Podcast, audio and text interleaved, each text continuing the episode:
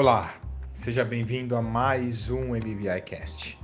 Meu nome é Márcio Rosales, eu sou coordenador da turma de Campinas e nesse episódio eu tive o prazer de conversar com o professor e empreendedor Renato Secchettini, que é engenheiro, marqueteiro e fundador da Breaking Bad, uma paneteria pra lá de inusitada.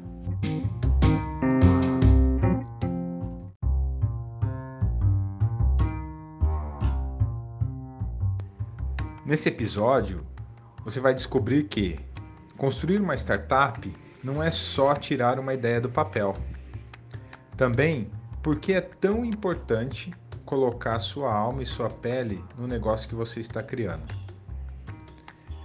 O Renato Secchettini trouxe a ideia de que a jornada do cliente integra a experiência de consumo com as emoções do consumidor no momento da compra e por que a emoção é o que faz a diferença hoje das marcas que mais se destacam no mercado.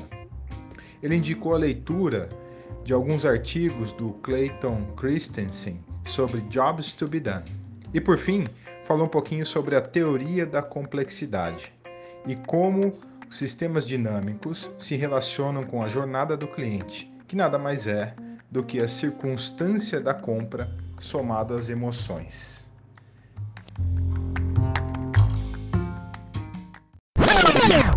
Foi muito legal, assim, agradeço muito o convite para participar dessa, dessa jornada também, né, junto com, com o pessoal aí da, da, da UFSCar.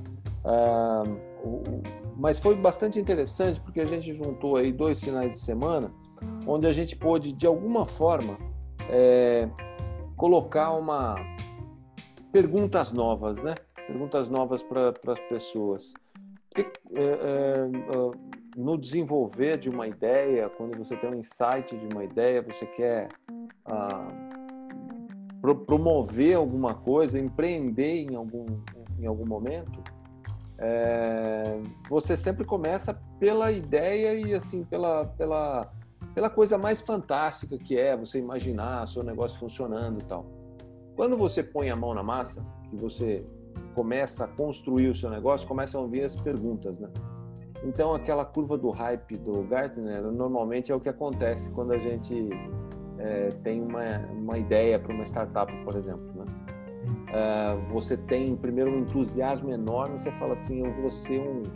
Esse negócio aqui é fantástico, é fantástico, é fantástico, até que você chega num pico e você fala, também não é tão bom assim, também tem alguns problemas. Pô, os caras estão falando de algum problema, daí você vai desanimando, desanimando, desanimando. Você pensa que você uh, uh, vai desistir da ideia, de repente vem um alento ali, um caminho para você seguir. Aí você começa a dar uma recuperada e você começa a realmente viver o momento da startup. Legal. A startup não é só a ideia, é como você constrói essa ideia. Sim, que é. o, pessoal está construindo de uma maneira muito sólida, muito uh, uh, uh, olhando todos os detalhes mesmo, está bem construída essa jornada deles também.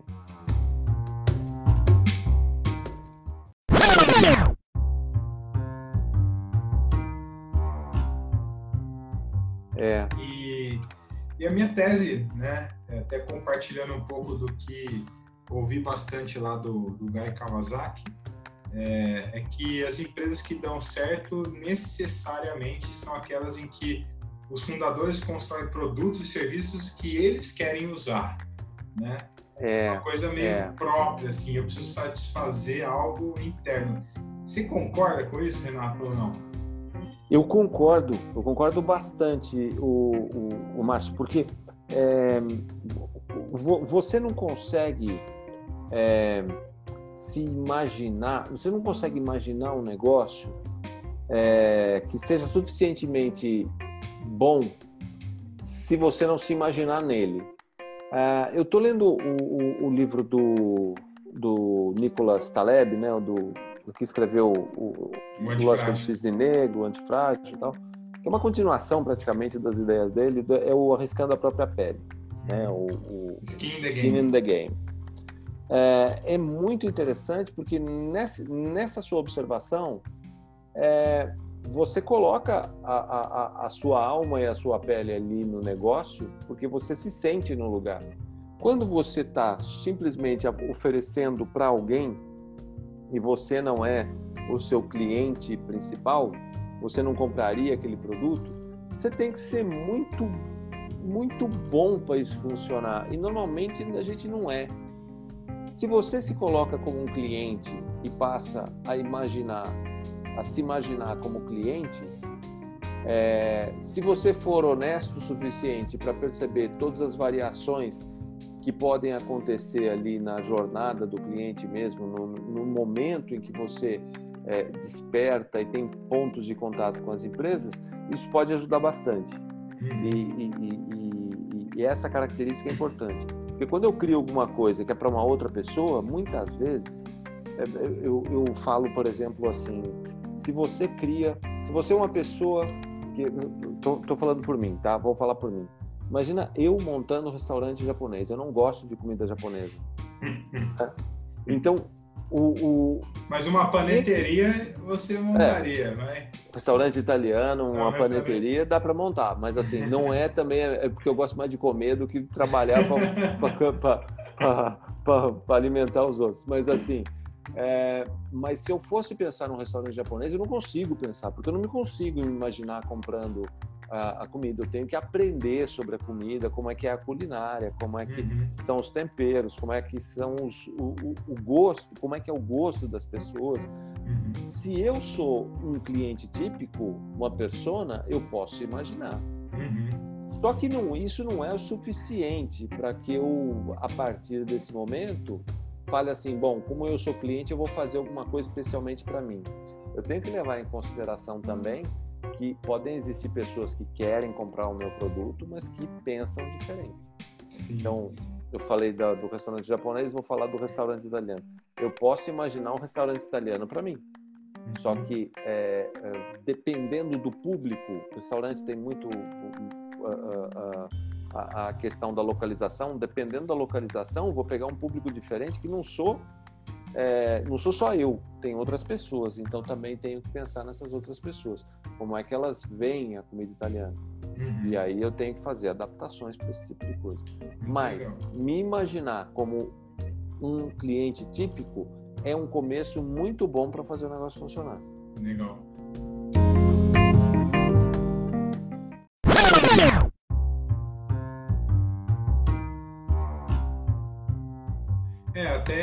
Puxando o gancho aí, né, do que você falou, é, geralmente, quando a gente fala de jornada do cliente hoje, né, tá, tá muito claro que as marcas que seguem essa lógica de envolver as pessoas pela emoção, pelo comportamento, né, elas se destacam mais, né, como por exemplo no exemplo que você trouxe na aula, né, do consumo de café na Starbucks, né?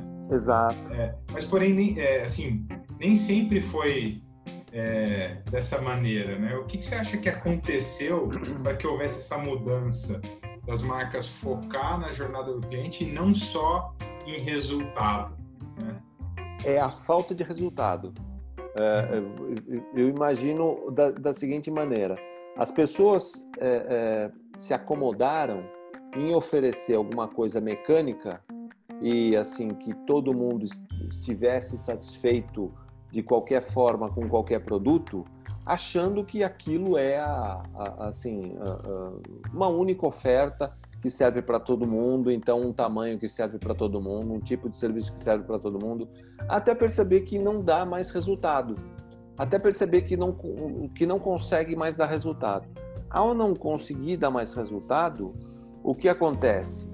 Você começa a, a, a imaginar o que pode acontecer, é, quais as soluções possíveis. Aí você vai atrás do cliente. Em algum momento as pessoas começaram a perceber: eu não entendo mais o cliente.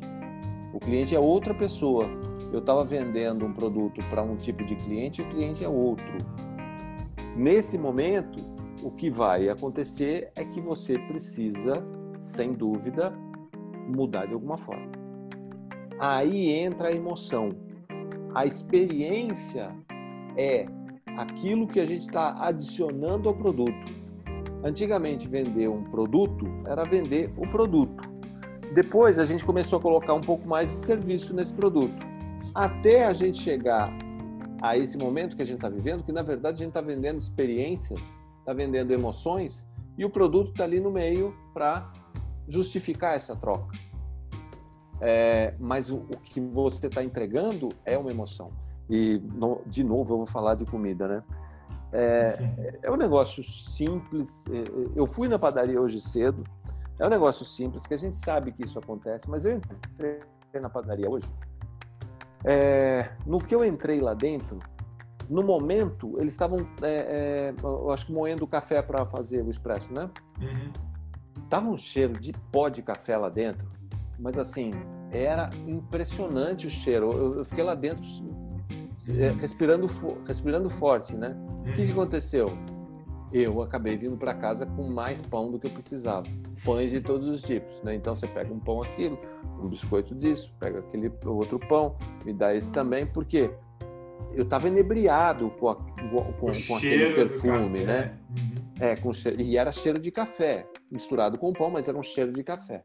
Aquilo é, é, é foi uma experiência boa, que fez com que, assim, eu deixasse a razão, é, é, a razão, é, e, e, aí um, um, uma coisa bastante interessante, a, a gente usa pouco razão, a gente usa muito mais emoção, mas naquele momento eu falei, eu preciso levar pão para casa, porque isso aqui está maravilhoso, não é nem comer aqui, é levar o pão para casa.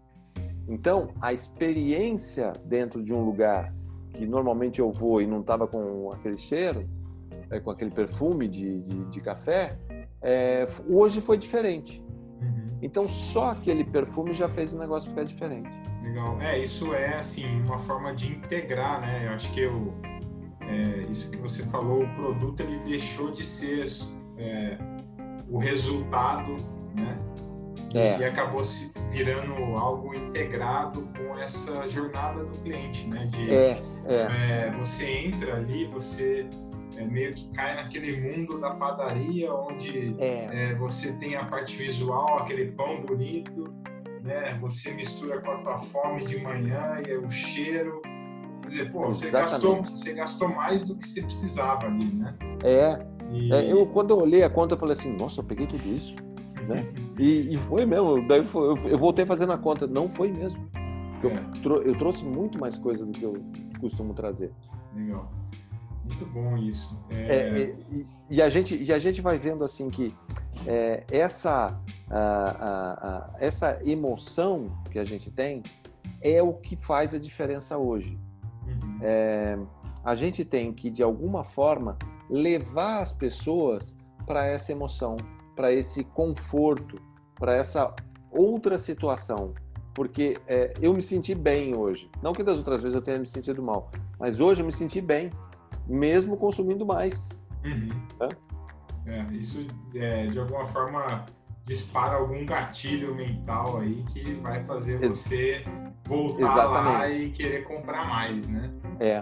Quando a gente fala que a gente é, é, é, é racional na hora de comprar, é, é, talvez eu esteja exagerando, alguém acha que, que isso seja um exagero, mas é mentira.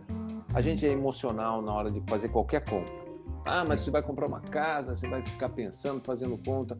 Claro que vai, mas você vai se imaginar dentro da casa, você vai imaginar o, o, o, o seu cachorro correndo pela casa, seus filhos, vai se imaginar envelhecendo dentro daquela casa, sendo feliz naquela casa. Ninguém se imagina sendo é, é, é, é, é triste dentro de uma casa ou desprotegido dentro de uma casa. Todo mundo se imagina dentro do lar. E aí, quando você vai ver, o financiamento é uma parte importante, saber quanto que você vai pagar pelo negócio é uma parte bastante importante, mas a questão da emoção é, é predominante, né? fundamental, né? fundamental. Às vezes por isso que a gente tem, por isso que a gente tem, por exemplo, um, um, um apartamento decorado, uhum. um, um, imóvel decorado inteiro uhum. para você se sentir lá dentro. E, e, nunca é uma coisa mal feita, é sempre uma coisa que, que, traga conforto, que dê emoção. Então você entra dentro daquilo e vê as melhores sensações, tem as melhores sensações lá dentro. Aí uma uma uma provocação, né? Você falou aí da é. experiência e hoje é, a gente, com, a, com o avanço da tecnologia, né? Você vê algumas uhum. incorporadoras fazendo um tour virtual né, com realidade aumentada. É, até que...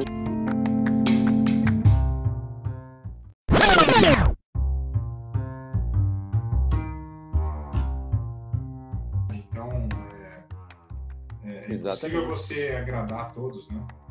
é, como, exatamente.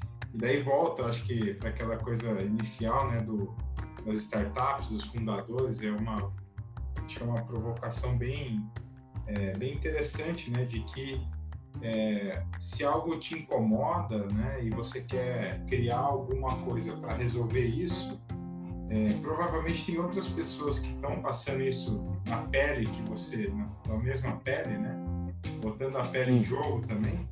É, e, e, esses são os clientes para quem você vai atender, né? Esse é o, é o teu público. Você não precisa vender para todo mundo. Se você é. vender para 3% da, do mercado, você está vendendo muito, né? Vendendo é. muito.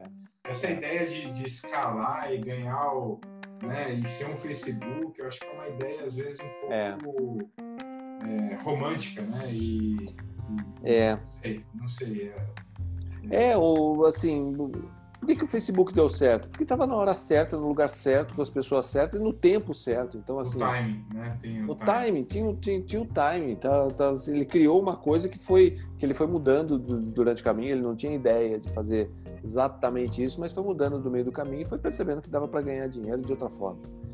Então, é, assim, é, uma das, uma das coisas que a gente tem, um, um dos cuidados que a gente tem que ter, é, primeiro, não dá para você, pegando aqui a história do skin on the game, é, não dá para você achar que você vai criar uma coisa sem risco. Você vai arriscar. Se você não arriscar, ninguém vai confiar em você. É como o, o, alguém que tem uma ideia de uma startup e quer investidor. Uhum. O investidor quer que assim, quer saber se você já perdeu dinheiro, né? Ele não vai chegar assim, tô meu dinheiro aí para você e você ver se o seu negócio dá certo ou não. Isso seria ótimo, é. né? Mas não é. Ah, ah, ah, você vai primeiro, ele quer saber se você já perdeu o dinheiro. Ah, você está disposto, por exemplo, a sair do seu emprego? Eu, eu coloco o dinheiro no, na sua startup, mas você está disposto a sair do seu emprego e fazer esse negócio funcionar? A pessoa tem muitos, eh, tem muitas pessoas de startup que vão chegar nesse momento e falar assim: era o que eu estava esperando. Pá, sai do emprego e toca o negócio. Por quê?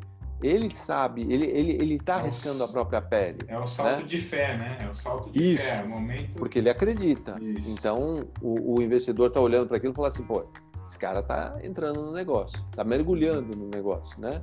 É, enquanto outros podem falar assim: ah, mas eu não vou sair do meu emprego. Para arriscar.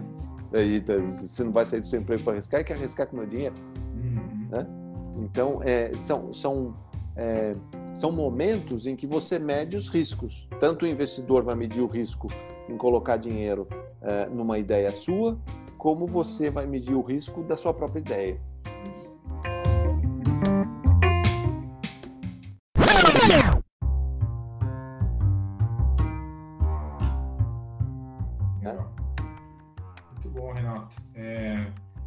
chegando ao fim.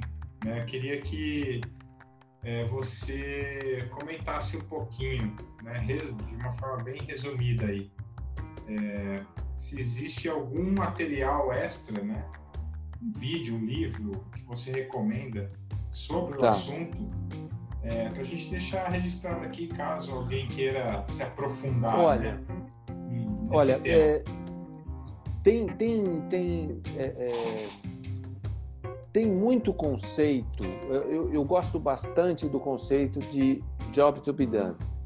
Então ali você tem muita coisa do Clayton Christensen falando sobre job to be done. Não tem um livro específico sobre isso, mas tem vários vídeos, vários, é, é, é, várias entrevistas e matéria, matérias dele na Harvard Business Review falando sobre isso. É, é interessante que esse, é, é, esse tipo de coisa, esse tipo de assunto, tem surgido mais e, e, e, suscitado mais conversas e descobertas que você vai encontrar em podcasts, como você estava falando do Guy Kawasaki, uhum. né? É, você encontra hoje muita informação em podcasts de várias áreas, falando sobre várias coisas.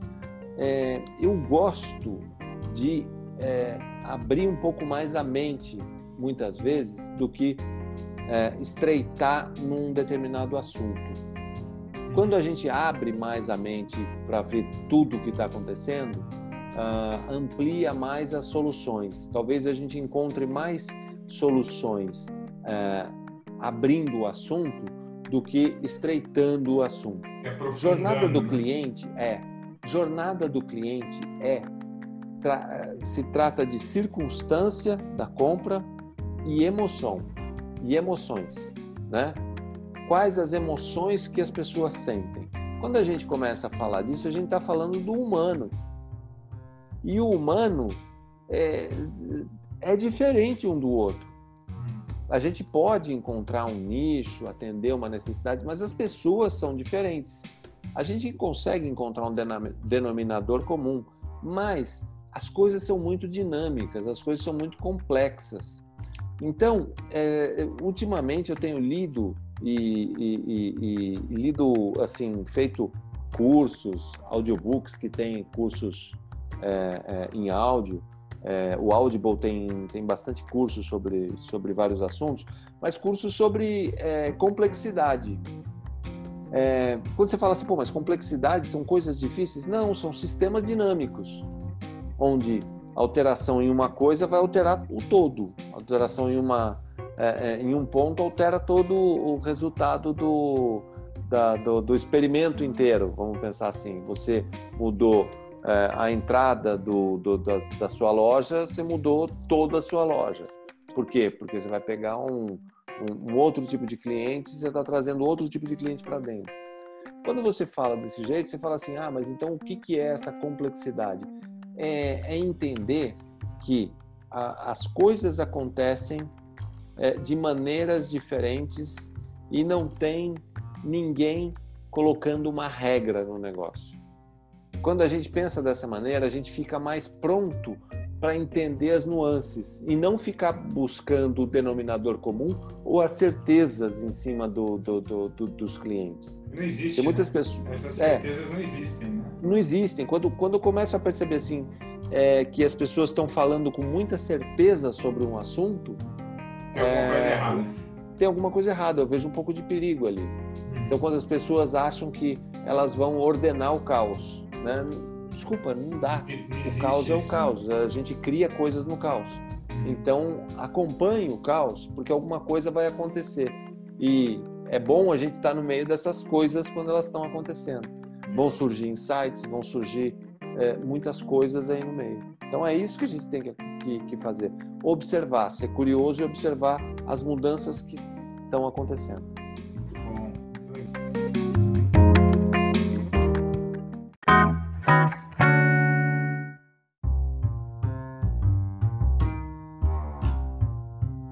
Queria deixar um, um abraço aqui para todos do, do, do, do MBI e, e, dizer que eu estou à disposição quando precisar e, e para conversar.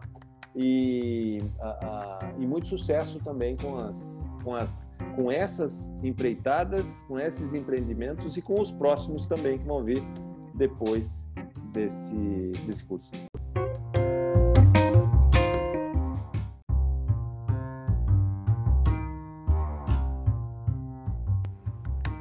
Quero agradecer ao Renato pela rica conversa que tivemos. Quem quiser conhecer um pouquinho mais o trabalho dele, é só procurar ele nas redes sociais, Renato Januzzi Secchettini. E até o próximo episódio.